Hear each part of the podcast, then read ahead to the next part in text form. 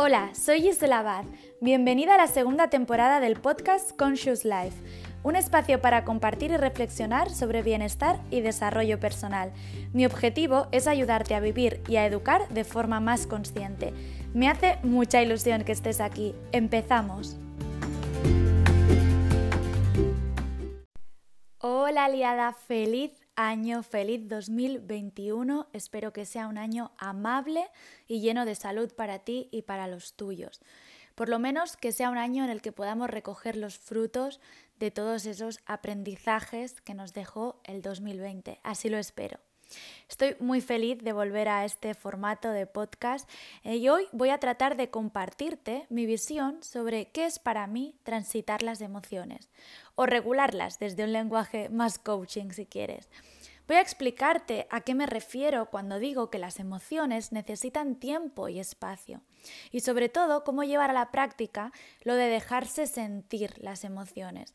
Es una expresión que usamos pero no estoy segura de si lo tenemos integrado en nuestro día a día de una forma además sostenible para nosotras.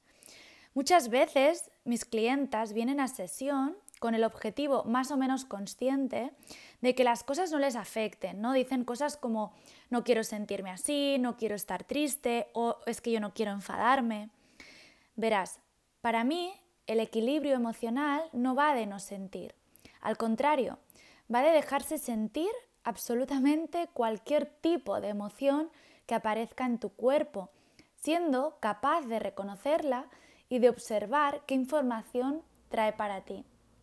A menudo también decimos, sí, sí, sí yo sé que todas las emociones son válidas, pero cuando de repente nos encontramos frente a una emoción, una situación que nos genera una emoción de nostalgia, rechazo, vergüenza, no sé, añoranza.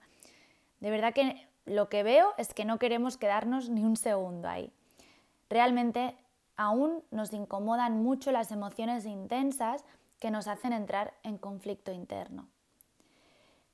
¿Qué solemos hacer con las emociones? Pues bueno, la mayoría de nosotras nunca tuvimos un acompañamiento emocional adecuado, así que aprendimos algunas estrategias para no lidiar con esas emociones negativas, entre comillas, que, se nos, que nos generaban malestar. Y aprendimos cómo aprenden los niños y las niñas, pues observando a los adultos que nos rodeaban. Sin pretenderlo, en muchos casos, los adultos, que tampoco habían tenido referentes sobre inteligencia emocional en ese momento, pues nos enseñaron que cuando aparece una emoción intensa, que la vivimos de forma desagradable, podíamos hacer una de estas tres cosas, o bien ignorarla, o bien bloquearla, o bien explotar. Una de las estrategias más frecuentes que asumimos desde muy pequeñas era la de distraernos. Es verdad que a veces la distracción es muy necesaria para poder conectar con el placer y salir del bucle mental. Pero distraerse hace que las emociones no sean atendidas dando paso a bloqueos internos, emociones no resueltas o procesos difíciles no sanados. Eso no significa que no debamos usarla, ¿eh? la distracción está ahí y simplemente comprended que es una estrategia cortoplacista y sobre todo sé consciente de que te estás evadiendo. Si lo haces con conciencia y con un para qué, puedes usarlo.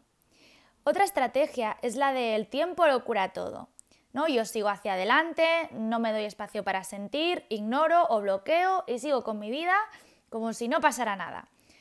En ese afán de, superación eh, podemos caer en no atendernos y habitualmente lo que pasa es que acabamos explotando ante una situación futura que te conecta con el dolor de ese pasado no resuelto.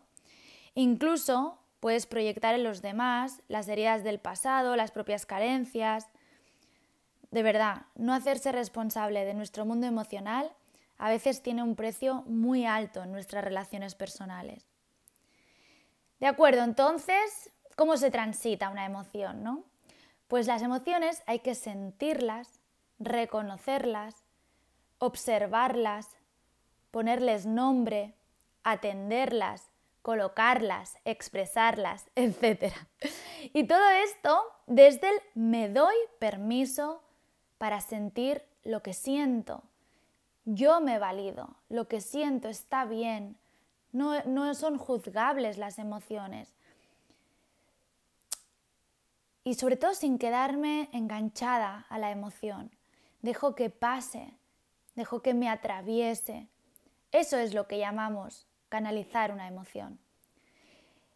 Pero en estos temas no podemos ser simplistas, las emociones no conviven solas en nosotras. Hay un cuerpo físico y hay una mente con pensamientos que a la vez generan más emociones, que, completan nuestros estados internos. Voy a ponerte un ejemplo por si se hace más fácil así. Imagínate, yo me siento triste y soy capaz de sentirme triste sin juzgarme. Ok, observo qué tipo de pensamientos hay en ese momento que alimentan esa emoción. Porque de verdad, que aunque no te lo parezca, hay un diálogo interno. ¿Cuál es ese diálogo? ¿Qué te estás contando?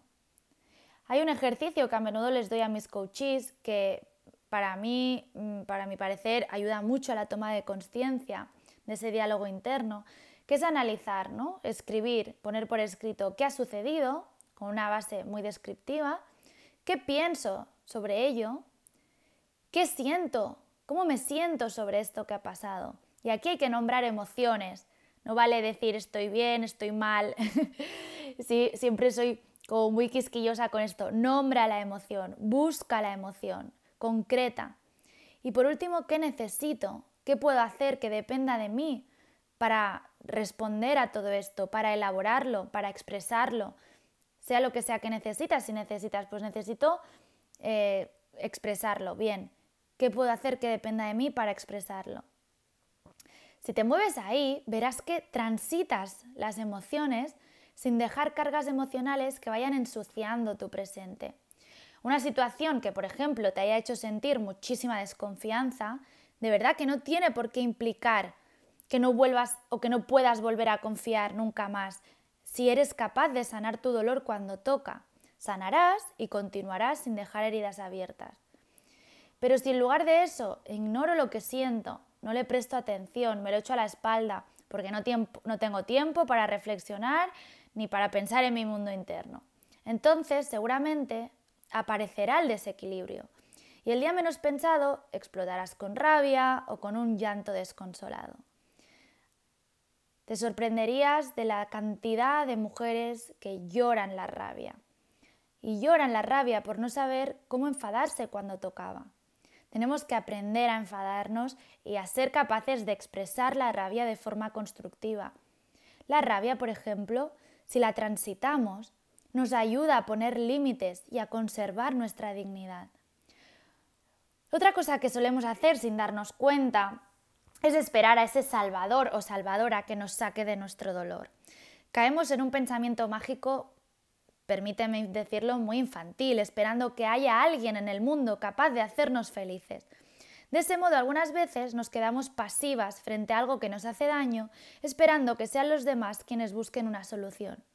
Si lo piensas, verás que es muy injusto esperar que sea el otro el que se encargue de mis emociones o sentimientos. Solo tú puedes sanar tu dolor.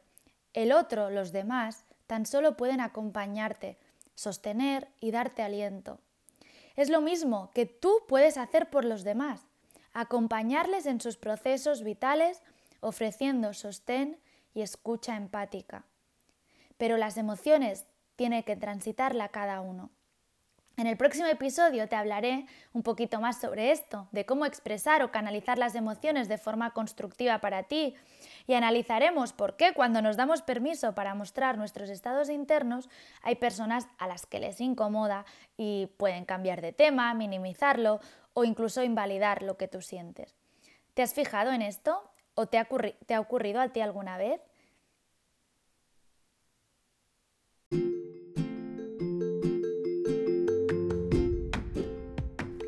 Y hasta aquí el episodio de hoy. Si te ha gustado, dale mucho amor, likes, estrellitas y deja tu comentario. No te olvides de compartir si te ha resultado interesante, porque así me ayudas a llegar a más personas. Y también, si te apetece, puedes visitar mi web, giselabaz.com, para conocer mis servicios de coaching para mujeres y mis talleres online. Ahora sí, un abrazo muy fuerte, cuídate mucho y hasta el próximo episodio.